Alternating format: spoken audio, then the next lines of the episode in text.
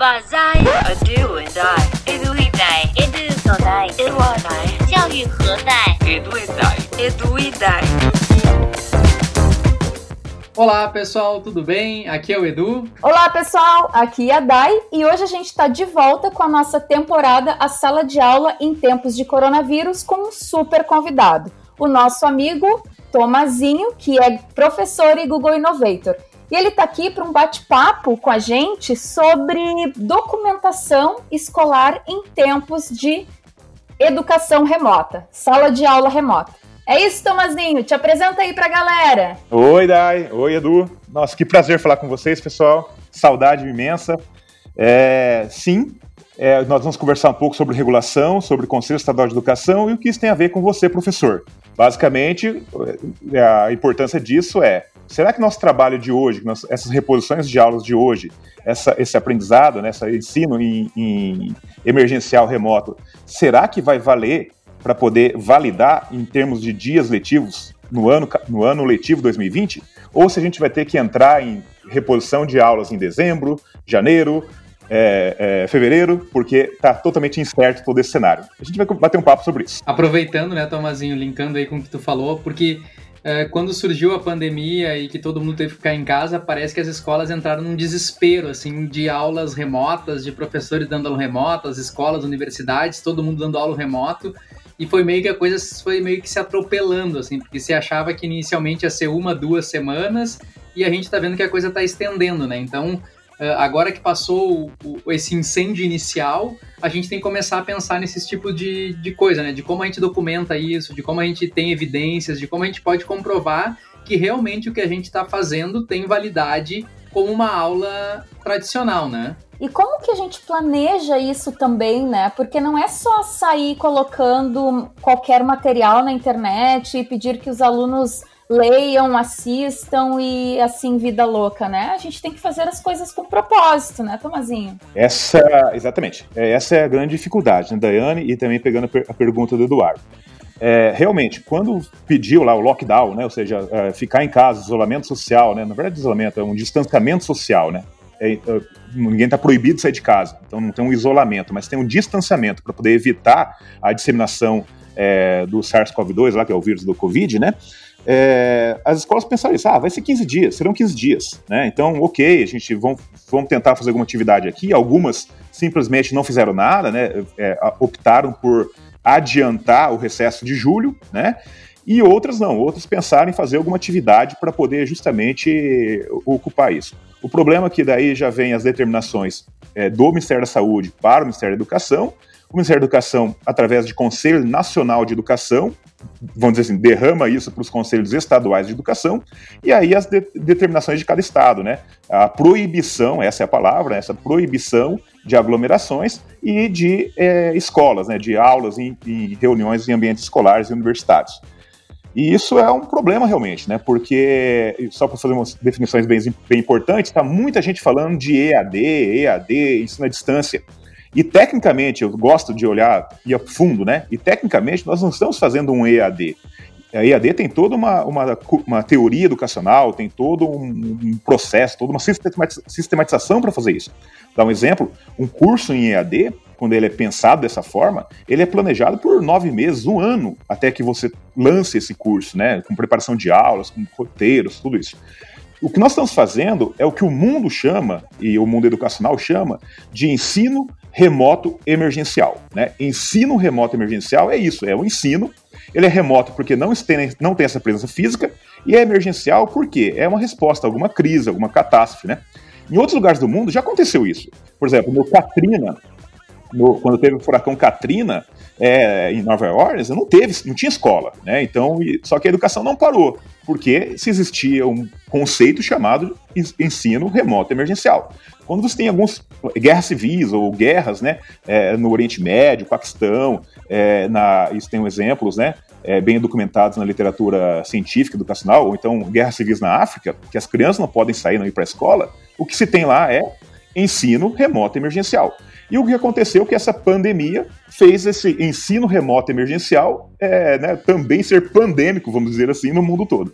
E, e, é uma coisa que realmente pegou todo mundo de surpresa, né? Como mesmo tu falou, Uh, os cursos em AD têm todo um planejamento, toda uma validação do material, da, do material didático, da organização do curso, e pegou de surpresa todo mundo a questão de ter que preparar aulas de forma remota, né? Até mesmo professores que nunca tinham pensado em criar uma aula remota, né? E aí sempre surgem essas dúvidas de como a gente pode uh, documentar isso, né? Como é que a gente cria evidências do que a gente está fazendo? Porque eu posso, sei lá, mandar um e-mail para os alunos com PDF e dizer que aquilo ali foi minha aula remota, né? E que não tem validade nenhuma quanto, quanto à questão pedagógica, né? É, e também, uh, Tomazinho e Edu, eu tenho visto que hum, o ensino superior, ele ele está um pouco mais preparado uh, para isso, sabe? Em função do trabalho com EAD, com as disciplinas EAD, os 20%. Então, querendo ou não, a gente já, isso já é um, um essas metodologias utilizando tecnologias, elas já são mais familiares assim. Mas a escola, para mim, isso é algo muito novo sabe? Ainda que a gente trabalhe com sala de aula invertida, ensino híbrido, essa realidade pra gente, ela é muito nova. Você tem toda razão.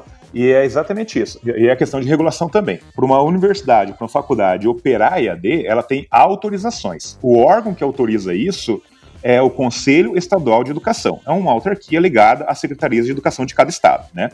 E é justamente os conselhos que, vendo essa, esse ensino remoto emergencial, ou seja, essa, essa lockdown, essa, essa proibição de ir para as escolas, eles tiveram que deliberar, né, fazer então reuniões extraordinárias e criar resoluções para poder, olha só que interessante lá, Edu, regulamentar, ou pelo menos autorizar escolas e universidades, faculdades que mesmo que não tinham, né, até então, ou seja, até esse momento, autorização para poder fazer um ensino remoto, um ensino à distância, ele está dando essa autorização prévia, né, para isso. E só que isso entra no que o Eduardo comentou, comentou. Não é qualquer atividade. O que a gente vê a coisa mais comum que tem aqui é utilizando plataformas de videoconferência, como falar o nome comercial, Zoom, Google Meet, é, né, Google Hangouts, Skype, entre outras, é, Microsoft Teams. O que acontece? É, e simplesmente o professor abre uma videoconferência com a sala e dá uma aula passando slides como se estivesse na aula presencial. Ou seja, uma hora de aula se transforma em uma hora de vídeo, né? Só que isso não garante, olha só, olhando as, as normativas, as resoluções dos conselhos, não garante, porque ela precisa ter, olha só, uma adequação do projeto é, do, plano, do plano pedagógico, ou seja, aquela aula realmente estava prevista, até aí é fácil, né? Dá para poder comprovar isso. Agora, qual que é o problema? É, tem, eu tenho que identificar esse aluno. Muitas vezes essa plataforma não identifica esse aluno, ou pelo menos eu não gero um relatório disso. Mais do que isso, eu tenho que é, registrar qual foi o conteúdo trabalhado, entende? E isso, obviamente, que conteúdo que foi, que unidade que estava, qual competência foi desenvolvida. E o mais complexo, e o mais complexo, o mais complexo é evidenciar a, a realização da atividade pelo aluno. E o que muitas pessoas, muitos professores acreditam é: ah, mas eu estou gravando a minha aula, estou gravando a minha videoaula, estou gravando a minha, minha aula é, online ao vivo. Ok, só que isso não tem, porque vai ter que ser gerado um relatório. Imagina só o trabalhão que esse professor ou essa escola, essa instituição vai ter para poder agora assistir aula a aula para poder fazer esse relatório de quem estava presente, de o que conteúdo que foi dado. E aí o que eu venho sugerindo, na verdade, nós somos Google Innovators, a gente vem fazendo sugestão não é pela questão do Google, é pela, por ser Google, mas pela simplicidade do uso do Google Formulário, como, olha só que interessante, como um único Google Formulário para cada aula, tá? Nesse formulário, a pessoa já tem no título do formulário a data e o tema daquela aula. Na descrição, já pode até dizer sobre o lado componente curricular que faz parte. As primeiras perguntas estão, estão lá, nome e a turma desse aluno, então aquela parte da identificação a gente já garantiu isso. A segunda parte é o conteúdo propriamente dito, pode ser um vídeo incluído ali nesse formulário, links, texto para leitura, e logo abaixo desse conteúdo, 4, 5, 10, vai depender de cada professor, Alternativas, questões, né? Questões de múltipla escolha, ou mesmo aberta, onde o aluno tem que clicar em enviar. O, o Eduardo sabe disso, é um especialista em Google Formulário, que quando o Ardanha também, que quando o aluno clica em enviar, automaticamente o Google cria uma planilha com carimbo de data e hora, do exato momento que foi clicado em enviar, a nota desse aluno, se teve correção automática, a, a, o nome do aluno e todas as respostas. E para os conselhos estaduais de educação, basta esse tipo de, de relatório, né? Então, depois que tem a planilha pronta, o professor clica em, imprimir e já está prontinho o seu relatório de aula, a sua comprovação que aquela aula pode ser é, é, revalidada ou, ou, ter equivalência com dias letivos é, no ano calendário, no ano letivo 2020. Perfeito, né, Tomazinho? Inclusive, a gente pode colocar ali todo o detalhamento, competência relacionada à BNCC, tal, tal, tal, tal, tal, deixar tudo realmente bem documentado, porque depois esse relatório ele é automático. Perfeito isso. Perfeito, gostei bastante. Gostei bastante da forma como está aplicando o Google Formulários aí. Vamos ajudar os colegas aí que estão nos ouvindo, Tomazinho. Vamos, vamos ver se eles entenderam bem. Então, eu vou te fazer perguntas aqui, tu vai me respondendo, tá? Tu acha legal ter um formulário para cada aula? Sim, é a forma mais fácil de criar um relatório personalizado para cada aula, individualizado para cada aula. Então, um relatório assim, é um link único que a escola ou o professor vai mandar para os pais. Aí pode pensar em qual canal de comunicação. E dentro desse formulário já tem a identificação do aluno, a identificação da aula, o conteúdo e, e as perguntas é o que evidencia que ele fez a atividade. E quem responde, obviamente, é, o, é os alunos, né? Os alunos que vão acessar esse formulário e vão responder essas perguntas, onde já vai estar descrito ali todo, todas as informações que vão ser trabalhadas nessa aula, né? Sim e não. Sim, na maior parte do tempo. Na maior parte do tempo, quando eu estou falando com alunos que, que já conseguem ler e interagir, ótimo, né? Agora, nós temos também educação infantil e anos iniciais do Fundamental 1. Esse aluno não está alfabetizado ainda. Então, aí vai precisar da ajuda do pai e da mãe para poder estudar isso. Né, e talvez pode ter as perguntas e o pai responde isso. Ou o formulário tem uma coisa interessante, Eduardo, você sabe bem disso também, que ele tem a capacidade de lá de criar uma pergunta, o professor criar uma pergunta para poder fazer o upload do documento, né? Quando tem a Google a conta For Education. E aí, então, pode ser esse upload de documento, pode ser uma foto da atividade que o filho está fazendo, essa criança está fazendo, é uma foto de uma pintura, de um desenho, né? Então, é uma ferramenta muito, muito, muito é, é, versátil, o Google Formulário, e ele atende completamente a legislação é, para fazer o relatório de aula. É perfeito, eu concordo plenamente. Bem, bem como tu disse, eu sou apaixonado por Google Formulários.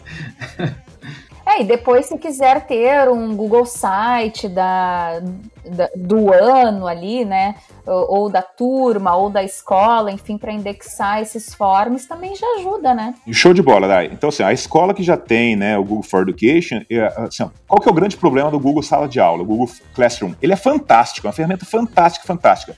Só que para gerar relatório do Google Sala de Aula, não é uma tarefa simples o, a equipe de TI, a equipe de TI da escola tem que ser muito fluente em APIs do Google, ou seja, em, em vamos falar uma palavra mais, é, em ligador, ou seja, em banco de dados, né, em, em extrair banco de, é, a parte de programação, o Eduardo depois pode tentar me, me, me simplificar aí.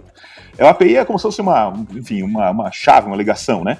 É uma forma de se comunicar com, com, com as entrelinhas do Google Classroom, digamos assim. Porque a gente não tem relatórios né, tão simplificados no Google Classroom. Ele é um canal, um excelente canal de comunicação, tá?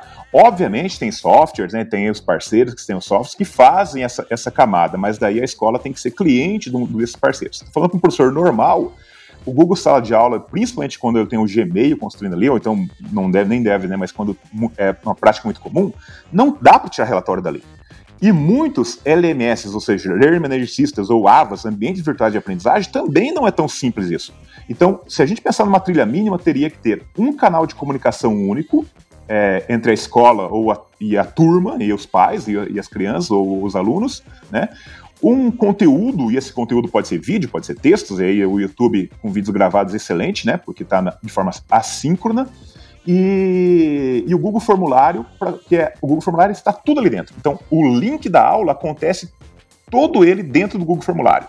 É, identificação, re, re, reforçar isso, identificação do aluno, conteúdo e é, evidência da comprovação que ele realizou aquela atividade, que são a resposta das perguntas. Perfeito, Tomazinho. Eu adorei a tua, a tua dica. Adorei mesmo, assim. Sensacional. Até nessa linha, Tomazinho, eu tenho, eu uso Google Formulários muito, né? Mas eu também tenho feito uh, muitas aulas usando o Google Meet, né? E, e, como eu dou aula na universidade, eu não tenho, eu, durante a minha aula, eu não tenho um controle, alguma, algum momento da minha aula eu tô dando uma explicação, então eu não tenho muito aquele controle de quem está assistindo, quem não está, quem entrou, quem saiu. E aí eu fui atrás de um complemento e achei um complemento bem legal que gera também uma planilha que ele vai atualizando de tempo em tempo, mostrando quem está online e quem não está. Então eu consigo ver durante todo o período da aula quais foram os alunos que entraram, quais foram os alunos que saíram, quais foram os alunos que entraram, quais foram os que saíram. Até criei um, para disponibilizar lá para a universidade, criei um atalho, se alguém quiser dar uma olhadinha nesse complemento, eu botei em gg.gg barra chamada Meet. Legal, hein? Então, e exatamente isso. O importante é exatamente encontrar essas, essas ferramentas, essas, esses recursos para evidenciar a atividade, Eduardo.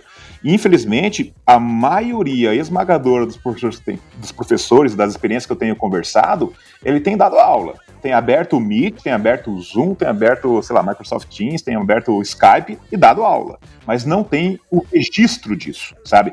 E esse é o grande risco. O grande risco é, imagina só isso, como que explica para, olha só, como que a escola vai explicar para os pais, estou falando escola, ou para os alunos do ensino superior, que embora nesse período de lockdown, nesse período de, de, de, de é, é, afastamento, né? Nós tivemos aulas, mas não foram validadas. E agora essas aulas terão que ser repostas em dezembro, respostas em janeiro ou repostas até em fevereiro, quem sabe, porque é incerto o quanto que pode durar esse, esse tempo, né? Esse, essa, esse momento. Não, e o Forms é legal porque ele também funciona muito bem no celular, né? Então, assim, a família que recebe Estou pensando nos pequenos, assim. A família que recebe consegue acessar ele pelo celular, responder junto. E aí, no fim do, dessa trilha de aprendizagem, porque a gente pode montar uma trilha, né? Na verdade, isso que tu está propondo é a criação de uma trilha. Uh, ao enviar, ao encerrar essa trilha, ele consegue receber um recibo de que ele entregou aquilo, né? De que ele fez aquela experiência. Então, ao mesmo tempo que esse registro ele vai para a escola, ele fica com a escola, ele na mesma hora também já vai para a família, né? Que fez aquele trabalho com o aluno. Então, isso é sensacional. E outra coisa, tem outra, tem outra vantagem inerente do Google Forms, que é o modo teste ativado, que ele já faz a autocorreção dessas questões. E então o aluno, olha que interessante, o aluno tem um feedback imediato eu estudo bastante neurociência e aprendizagem, e a gente sabe que a evidência científica mostra que cada vez mais o feedback imediato é fundamental para a aprendizagem, né? E é uma coisa impossível de fazer isso de uma forma manual, mesmo em sala de aula. E com o Google Formulário, usando a tecnologia, permite fazer isso em larga escala. Então, olha que benefício. Quando o aluno clica, o aluno, o pai, a família, clica em enviar, ele pode ter lá o seu feedback imediato do que acertou, do que errou, né? Então, ou seja, um grande, uma grande vantagem isso e, obviamente, imediatamente a construção da planilha para o professor para que ele possa ter todo esse, esse registro e essa evidenciação. Perfeito. Sensacional, muito legal. Acho que é isso, né, Edu? Eu acho que é isso, acho que é excelente, excelente a tua dica. Que bom te ter aqui conosco, né? Fazia tempo que a gente queria gravar contigo e nunca fechava a agenda e ainda bem que agora fechou, né? Pelo menos a pandemia nos ajudou para isso. Que coisa boa. Estamos longe, mas estamos juntos. Sempre. Eu sempre estou acompanhando sempre o trabalho de vocês. Ah, eu, sou, eu sou ouvinte aí do podcast. Ah, nós também somos teus seguidores aí nas redes sociais. Tomazinho tem sempre disponibilizado bastante conteúdo e reflexão nas redes, no LinkedIn. Te sigo lá no LinkedIn, Tomazinho. Então é um prazer Legal. te ter aqui junto com a gente. Muito obrigada por tua colaboração aqui no nosso podcast. É um prazer e uma honra. Eu acho que tem uma curiosidade interessante aqui, né, né Dani? O Tomazinho é um cara é, muito da educação, mas qual é a tua formação mesmo, Tomazinho? Eu, ixi, cara, eu sou dentista de formação. Odontólogo. É, eu sabia, né? Eu perguntei só pra, e um excelente professor. É um excelente professor. É, exatamente. Eu não atuo mais, sabe, Eduardo? Uh, o ano passado eu cancelei o meu CRO, como se CRM, né? É o Conselho Regional de Odontologia, porque fazia 10 anos que eu não entrava no consultório. Então, daí, o ano passado, eu, tecnicamente, eu não sou nem mais dentista. Eu tenho a formação de dentista, mas não posso nem mais atuar mais. Um apaixonado, né? Um apaixonado aí por educação e tecnologias. Inovações. É verdade. Vocês, eu tenho certeza que são iguais, porque eu conheço de perto. Vamos aproveitar a presença do Tomazinho aqui para contar uma novidade aí pro pessoal, né? A gente tá com uma, com uma ideia que fazia muito tempo que tava no forno, né, Dai? A gente já tava com isso uhum. guardado há muito tempo e agora a gente se achou em condições de lançar, Então, oficialmente, a partir desse episódio, a gente está lançando o canal no YouTube do Edu e Dai, viu, Tomazinho?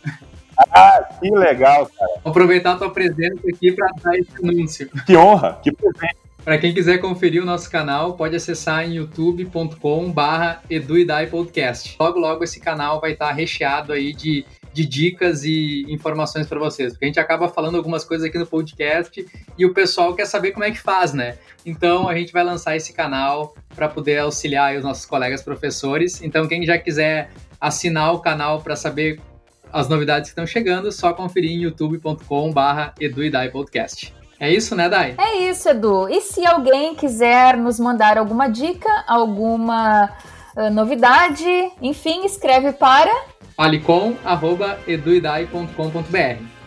E aproveite, né, esse tempo. Agora a gente não tá podendo, né, Dai? A gente não tá podendo ter contato com as pessoas, né, infelizmente, mas apresente de forma virtual o podcast a seus colegas professores, porque nos episódios anteriores vocês encontram bastante dicas de como utilizar as ferramentas do Google para auxiliar nesse tempo de aulas remotas. Então tá, Tomazinho, a gente queria agradecer a tua presença.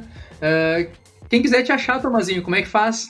Cara, mais fácil é nas redes sociais procurar arroba Paulo Tomazinho, né? No Instagram, no LinkedIn ou no Facebook, ou no site paulotomazinho.com.br. Então agradecemos a tua presença e deixamos esse momento final para uma despedida tua aí para os nossos ouvintes. Nossa, eu sou ouvinte também, então na verdade é uma despedida, um, um, um agradecimento muito grande é, pela oportunidade de trocar essas ideias aqui, né? Pensar que nós estamos passando por esse momento aqui de, de, de Covid, né, e de desafio na sala de aula em tempo de coronavírus, mas que eu acredito de verdade que isso, o legado que essa crise vai deixar para a educação é justamente essa quantidade de professores mais antenados com, com tecnologia, mais antenados com metodologias, mais antenados com a aprendizagem do aluno e menos aulas tradicionais. Eu acho que esse é o grande legado é, dessa crise para a educação. É, isso aí, Tomazinho. Ah, Tomazinho. Hoje, hoje, casualmente, eu estava conversando com uns colegas e dizendo isso. Uh, quando isso tudo terminar, eu quero ver como os alunos vão conseguir voltar para as aulas tradicionais. Eu acho que isso vai ser impossível. Eu também acho. Concordo. Sou, sou partidário. Sou dessa. É, na verdade, o mundo todo, né? Porque a gente vai ter aí também muita mudança significativa em termos de trabalho. Porque muita gente vai ver como é possível trabalhar no home office, é possível trabalhar uh, de casa. Quero ver como que isso vai acontecer também. É verdade. Então tá, pessoal. Muito obrigado e até semana que vem. Tchau, tchau. Tchau, tchau. Até a próxima. Tchau, tchau. Grande abraço. Tchau, tchau, Edu. Tchau, tchau, Dai. Esse podcast foi editado por Intensa, www.intensa.com.br. Isso mesmo, Intensa com três vezes, intensa.com.br.